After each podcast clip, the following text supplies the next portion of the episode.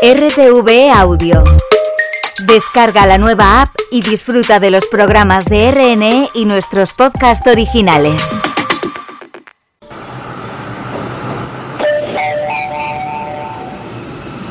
Atención, lo que vas a escuchar ahora es completamente cierto.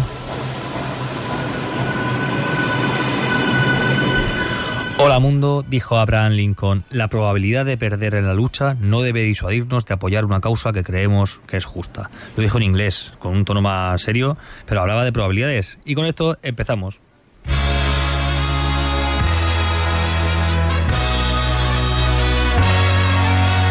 Raíz de 5, el programa más hipotenuso de la radio.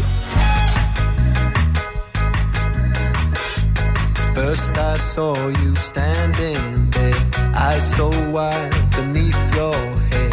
Coat worn blacker than the sun, shook your head like. Hola, hola, bienvenido, bienvenida a este programa de matemáticas. Sí, sí, has escuchado bien. Matemáticas, ciencia básica. No, no estoy leyendo la RAE, ¿eh? estoy poniéndome serio. Ciencia básica que es la estructura de nuestro mundo y nuestra, nuestro conocimiento y todas las ciencias que conocemos. Todas son experimentales, salvo esta, que es mm, parte teórica, parte práctica. Sí, también hacemos cosas prácticas, también sirve- servimos para cosas. Los matemáticos y las matemáticas sirven para muchísimo, aunque la pregunta es un poco absurda. Preguntar para qué sirven las matemáticas es como preguntar para qué sirve la música, para qué sirve la poesía, para qué sirve hacer una escultura. Pues sirve porque es bonito, nos despierta emoción y, porque conocemos mejor nuestro mundo. Pero aparte, damos el zasca, este siempre los matemáticos, de que aparte de ser bonitas y despertarnos nuestro conocimiento y nuestra curiosidad innata del ser humano, aparte, también servimos para cosas. Hoy hablamos de unas matemáticas muy presentes en el día a día, que son las probabilidades. Pero bueno, antes que nada, nos presentamos. Estamos aquí eh, dos catetos, vamos a la geometría básica, dos catetos. Yo soy Santi García Cremades, cateto, muy cateto, y Elena Jornet, aquí a los mandos, también cateta, no tan, no tan cateta como yo, pero bueno, va a punta maneras, a punta maneras. Y gracias a vosotros dejamos de ser catetos, ¿eh? Gracias a vosotros tracemos, trazamos ese triángulo rectángulo donde se puede usar el teorema de Pitágoras, tenemos cateto, cateto, tenemos hipotenusa y ahí hacemos la raíz de 5. Sí, decimos que es raíz de 5, lo he contado muchas veces, ya está en la, la sexta la sexta temporada y lo, lo decimos ya. Eh, es el, como es un lado es 1, otro lado es 2 y calculas que la raíz cuadrada de la suma de los cuadrados, que es lo que hacen la suma de los cuadrados, los catetos al cuadrado, hacen la hipotenusa al cuadrado, pues es raíz cuadrada de 1 al cuadrado más 2 al cuadrado, raíz cuadrada de 5. Nos dejamos ya este rollo geométrico porque, como he dicho, hoy vamos al mundo de la probabilidad y empezamos con un, un audio que, que tenemos que es bastante divertido y habla de los cumpleaños y de estas cositas que nos unen, que es cómo eh, heredaremos en el futuro, qué probabilidades tenemos de, de tener una buena herencia. Vamos a decir eso. Si te morís y te sobra guita, hiciste mal las cuentas. Me encantó la frase, se la cuento a mi profesor. Esa frase la dijo Modigliani, premio Nobel de Economía, que dijo la herencia es un error de cálculo. Entonces se lo cuento a otro jefe que tengo, economista, que no me deja citarlo nunca. Mi perfil bajo me dijo, Claudio, cumplí 82 años ahora. Cuando cumplí 80, me llevé a todos mis nietos y mis hijos a festejar mi cumpleaños de 80 a París. Vinieron los 17 conmigo, mis tres hijos y todos mis nietos. 17 personas en París festejando mi cumpleaños de 80. Yo lloraba, emocionado, festejando. Gracias por venir. Hasta que tengo un hijo muy frío, uno de mis hijos es muy frío y me dijo, papá, convengamos que vos pagaste todo. Y yo le contesté, por eso estoy muy feliz, lo pagué con tu herencia. Moraleja, hay un tiempo para todo.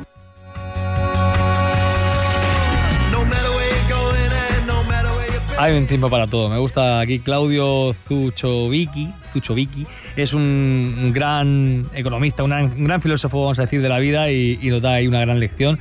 Hablaba de un momento donde quería celebrar su cumpleaños, eh, un abuelo, y entonces dice, venga, voy a celebrarlo gastándome la herencia de mi gente, pues celebrando la vida. Pero hoy quiero hablar de algo muy sencillo, que es la probabilidad. Me ha llegado aquí mm, una política cuyo nombre no quiero acordarme y dice lo siguiente, dice, si yo me como dos cocidos y usted se come uno, la, mitad, la media dirá que nos hemos comido dos cocidos cada uno, pero usted seguirá teniendo hambre. Bueno, esto lo ha dicho en la Asamblea de Madrid, lo ha dicho Alodia Pérez y, y es, ha intentado recurrir al clásico. Si yo me como dos pollos y tú te comes ninguno, nos comemos uno cada uno, en promedio. Dice, la probabilidad es muy injusta porque te hace estas cosas. Eh, Le ha salido mal porque no ha sabido contar bien, porque si dice, eh, si usted se come dos y yo uno, pues se comen uno y medio de promedio. Pero ha intentado, yo creo que ha contado con que uno se comía tres y otro uno y, se le ha ido las cuentas y, y ya está, se, se perdona, pero es una gran oportunidad para hablar de probabilidades. Y hablando de probabilidades, no hay mejor momento para hablar de probabilidades que cuando cumplimos años. Y cuando cumplimos años empezamos a decir, ¿y, qué probabilidad tendré de, coincidir con, con otro en este día? O ¿y qué probabilidad tendré de que este año sea el gran año? Así que ponemos un entorno de cumpleaños. Elena, ponme que, que el otro día fue mi cumpleaños, el, el 13 de octubre, y lo celebramos. Venga, música de cumpleaños.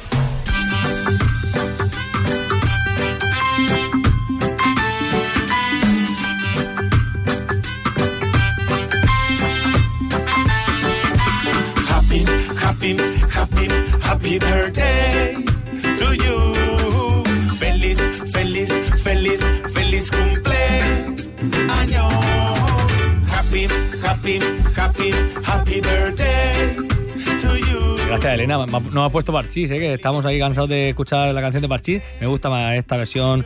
Bueno, os voy a contar que el otro día, como digo, cumplí 38 años. Se puede decir, todavía ahí es una edad ya respetable. Ya soy padre, he cumplido muchas cosas.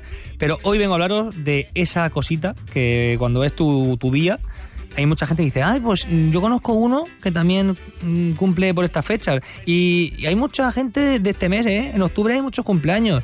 Hay muchas ideas, ¿no? Que, que se vuelcan en torno a una fecha señalada que, que nos define, en parte, y que es nuestro día de nacimiento. Y vamos a hablar de las matemáticas que hay en esto del cumpleaños. Resulta que el otro día hice un experimento en, en Instagram. Lo hice también por Twitter, no soy racista, ¿eh? lo hice también en, Telegram, lo hicimos por todos lados. Santi García CC, que es nuestro, nuestro, nuestra cuenta, es la mía, pero como es la de aquí de Raíz de 5 también la compartimos y, y hablo en plural. Pero hice el experimento de cuánta gente coincide en su cumpleaños. Y dice, pues, no sé, yo creo, así a priori, que estamos hablando de una regla de Laplace. Sí, sí, no me he vuelto loco. La regla de Laplace es la regla que determina la probabilidad de cada suceso del mundo. Por ejemplo, yo digo, ¿qué probabilidad hay que me toque la lotería? Pues tengo un caso de éxito, que es que me toque, ace- aceptar el número íntegro de la lotería. Eh, ¿Entre cuántos? Pues entre el número de posibilidades que tiene de salir eh, el número de la lotería. Por tanto, la regla de Laplace nos dice que hay uno entre 100.000 si hablamos de la lotería de Navidad. Entonces, ¿qué probabilidad hay de coincidir en el cumpleaños con otra persona? Es decir, yo, aquí mismo, 13 de octubre, cojo a cualquier persona al azar, Elena Jornet, que la tengo aquí, digo, "¿Cu- ¿cuándo, ¿cuándo cumple años, Elena? Junio y 29, no, 29 de junio, no, no coincide con el mío, ¿vale? La probabilidad era pequeña, porque si yo he dicho que una fecha ya concreta, que es el 13 de octubre, el 29 de junio me acordaré, me lo apuntaré aquí, lo celebramos final de temporada ya casi, Elena, pero claro, la probabilidad era de 1 entre 365. Había poca probabilidad de coincidir Elena y aquí y un servidor. Pero si hablamos no solamente de dos personas que estamos aquí presentes, sino en general, en un grupo de gente, ¿qué probabilidad hay de coincidir parejas de personas que coinciden, que han, naci- han nacido el mismo día del año? No, no me importa el año concreto, la edad está muy fea preguntarla. Entonces yo tengo aquí un experimento, como he dicho, donde la gente empezó a decir su fecha de nacimiento. Y voy a, voy a empezar a leer, ¿eh? Cojo un calendario y voy tachando, como si fuera esto el bingo. 27 de octubre, bueno, tacho primero el, el mío, 13 de octubre, ¿vale? 13 de octubre. 27 de octubre, diario de una científica, amiga del programa, también lo tacho 27 de octubre. Uy, octubre también, ¿eh? Casi, casi. 7 de diciembre. Tacho 7 de diciembre. 16 de enero. Venga, pues tacho 16 de enero de Antonia. Eh, Ángeles Sánchez me dice 6 de junio. Pues me voy a junio y tacho el 6 de junio. 11 de enero.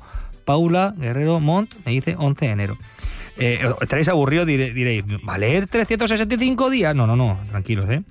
Encarnitation me dice 12 de mayo. 12 de mayo. Y Lidimonera, 18 de enero. MGV, Mary, amiguita, y dice 4 de junio. Veis que van mm, moviéndose por, la- por el calendario como no puede ser de otra manera. Pero ya empezamos aquí. Carol, 19 de mayo, Lole, 18 de abril, tengo 24 de junio, 27 de febrero, Beatriz, Lauri Pama, 28 de abril, 21 de enero, Bea, Ike, 9 de abril, 23 de diciembre, Iria, Isabel Fernández, 24 de septiembre, 14 de abril, 5 de agosto, y aquí lo tengo. Aarón, A-I-A-A, 12 de mayo. Resulta que Aarón y Encarnitation cumplen el 12 de mayo. Tan solamente hemos contado 21 personas. Os ha parecido a lo mejor muy largo, estamos en la radio y estos son números y dice, uh, qué mareo. 21 personas solamente han necesitado, hemos necesitado en este experimento para hacer coincidir a dos en el día de nacimiento. Esto se llama la paradoja del cumpleaños. Si lo habéis escuchado alguna vez, es maravillosa porque nos rompe nuestra intuición. La paradoja del cumpleaños se llama aquel experimento en el que un grupo solamente de 23 personas, 23, ¿eh? Hace falta, para tener una probabilidad de 50% de encontrar una pareja con el mismo día. O sea, 23 personas en un vagón de metro, ya hay mm, una moneda de cara cruz y te sale una pareja que ha nacido el mismo día del año. Para 57 personas, en un autobús entero, vamos a decir así bastante ya importante, la probabilidad aumenta, voy a decir casi exponencial, pero esa palabra aquí nos cuesta mucho. En realidad la probabilidad sube, sube, sube y se empieza a frenar. Con 57 personas tendríamos 99,666 periódico por ciento, o sea, casi 100%. Fallaríamos muy pocas veces en 57 personas de encontrar una pareja que haya nacido eh, el mismo día del año. Y esto diréis, "Pues no puede ser. Si hay muchas fechas que elegir, hay muchas parejas y muchas formas diferentes de elegir fechas con 23 que hemos dicho y con 57 también, ¿no? Para que sean todas diferentes. Pues es que mm, aquí pasa una cosa que lo descubrió Harold Davenport, al menos fue el primero que lo formalizó. Propio Harold Davenport en 1927, ya una crisis que hubo, ¿no? ¿Os acordáis? No, pero saben por la historia, ¿no? Pues Davenport se sorprendió, dijo, no me creo que esto no se hubiera planteado antes. Es algo muy sencillo. Resulta que la primera publicación de una versión del problema del cumpleaños, se llama Problema del cumpleaños o Paradoja del cumpleaños, la hizo Richard Bourne Mises en 1939, en la víspera de la Segunda Guerra Mundial. ¿No? Estamos hablando de, de algo muy sencillo, que es juntar fechas de cumpleaños. Pues sí, esto pasa porque pensamos siempre de forma inductiva, hacia adelante, y el mundo no es siempre así. En matemática, de hecho, os pedimos siempre que seáis creativos. Calcular esta probabilidad es el problema del cumpleaños y es una teoría que ya en 1938, estamos hablando de matemática del siglo XX, ¿eh? no nos vamos ni siquiera a Pitágoras, ni nos vamos a Galileo, ni no. No, no, eh, American Mathematical Monthly. En 1938 la teoría se llamaba estimación del total de población de peces en un lago. Sí, y tiene mucho que ver con el cumpleaños. Es una forma de recaptura estadística, captura y recaptura estadística. Aquí lo planteaba Zoe Emily Schnabel, que era la forma de hacer coincidir en un pez que salía y entraba al agua, coincidir con otro grupo de peces que ya habían salido y entrado del agua. Es una forma igual que eh, haber nacido en una fecha concreta. Y sí, digo que pensamos al revés, porque pensamos en, ah, si yo nazco un día, es que mm, coincidir con otra persona es muy complicado. Pero estamos hablando de no coincidir. Es decir, de buscar fechas en las que no se coincida. Y así, si buscamos parejas de personas en 30, solamente con 30 personas, o 23, que hemos dicho el ejemplo, o 57, me da igual. Pero vamos buscando parejas de personas y parejas se pueden hacer con tres personas, ya se pueden hacer tres parejas. Uno, dos, uno, tres, dos, tres, ¿no? Tres parejas con dos personas. Y así se va aumentando, perdón, con tres personas. Y así va aumentando también la, la cantidad de parejas que hay cuando hay un grupo de personas muy grande. Y dice, ah, es que lo que tienen que hacer es no co- coincidir. Y entonces la probabilidad de no coincidir empieza a bajar mucho. Por tanto, la probabilidad de coincidir aumenta mucho, que es lo contrario. No sé si no sé eso es un lío, pero es importante que tengamos en cuenta esta sensibilidad a los problemas matemáticos. Y esto, estamos hablando con música reggae y muy relajada, pero esto es un problema matemático, un problema de probabilidad. Y si hablamos de probabilidad, también hablamos de estadística.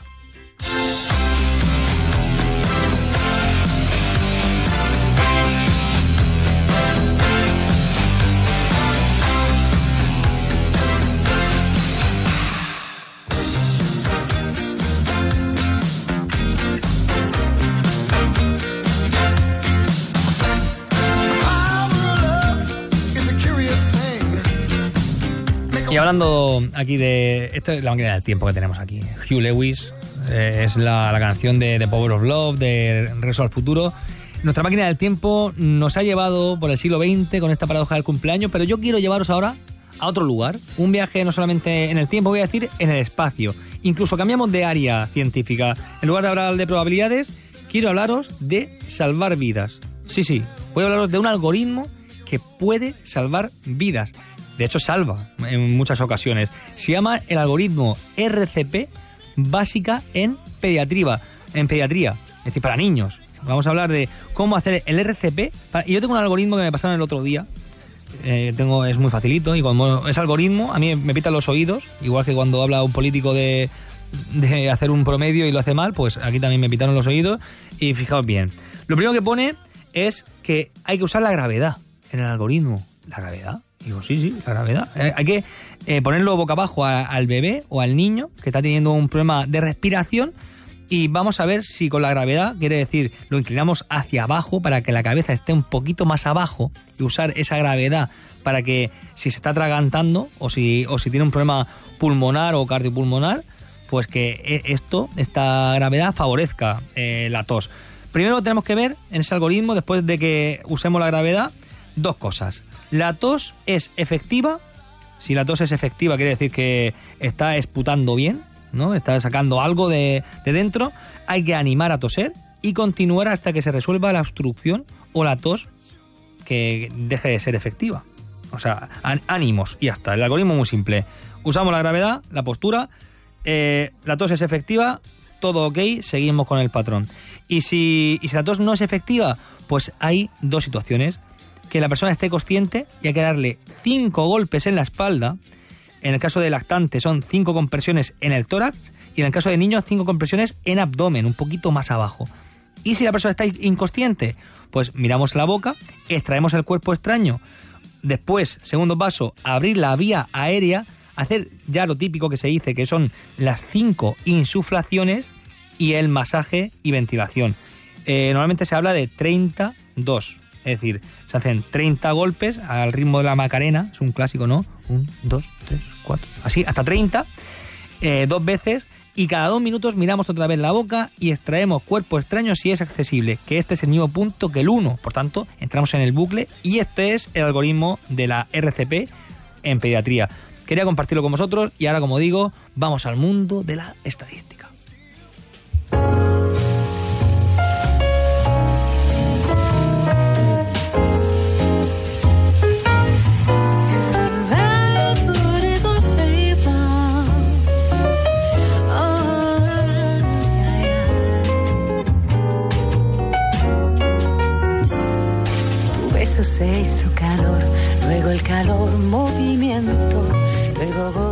Vamos a cosas ya importantes. Hemos hablado de, de ciencias de la salud, ¿eh? el algoritmo para salvar vidas, muy importante. Hemos hablado de coincidir en un cumpleaños, que es, mm, bueno, curioso, vamos a decir, y importante porque no, nos cuestiona la vida. Pero aquí, Vaya Sana siempre nos trae ideas. Tenemos poco tiempo, pero seguro que nos va a, a echar humo un poco el cerebro, pero para bien. Ana, ¿cómo estás?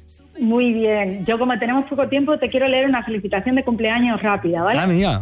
Sí, dice, en este día tan especial quiero celebrar no solo el paso un año más en tu vida, sino también tu increíble contribución a la, divulgación de las matemáticas. Tu pasión y habilidad para hacer que las matemáticas sean accesibles y emocionantes para todos es verdaderamente inspiradora. Pero bueno, ¿Qué te parece? Y te lo quería haber escrito yo, pero ¿sabes quién lo ha escrito? ¿quién lo ha escrito? A ver. ChatGPT. El ChatGPT.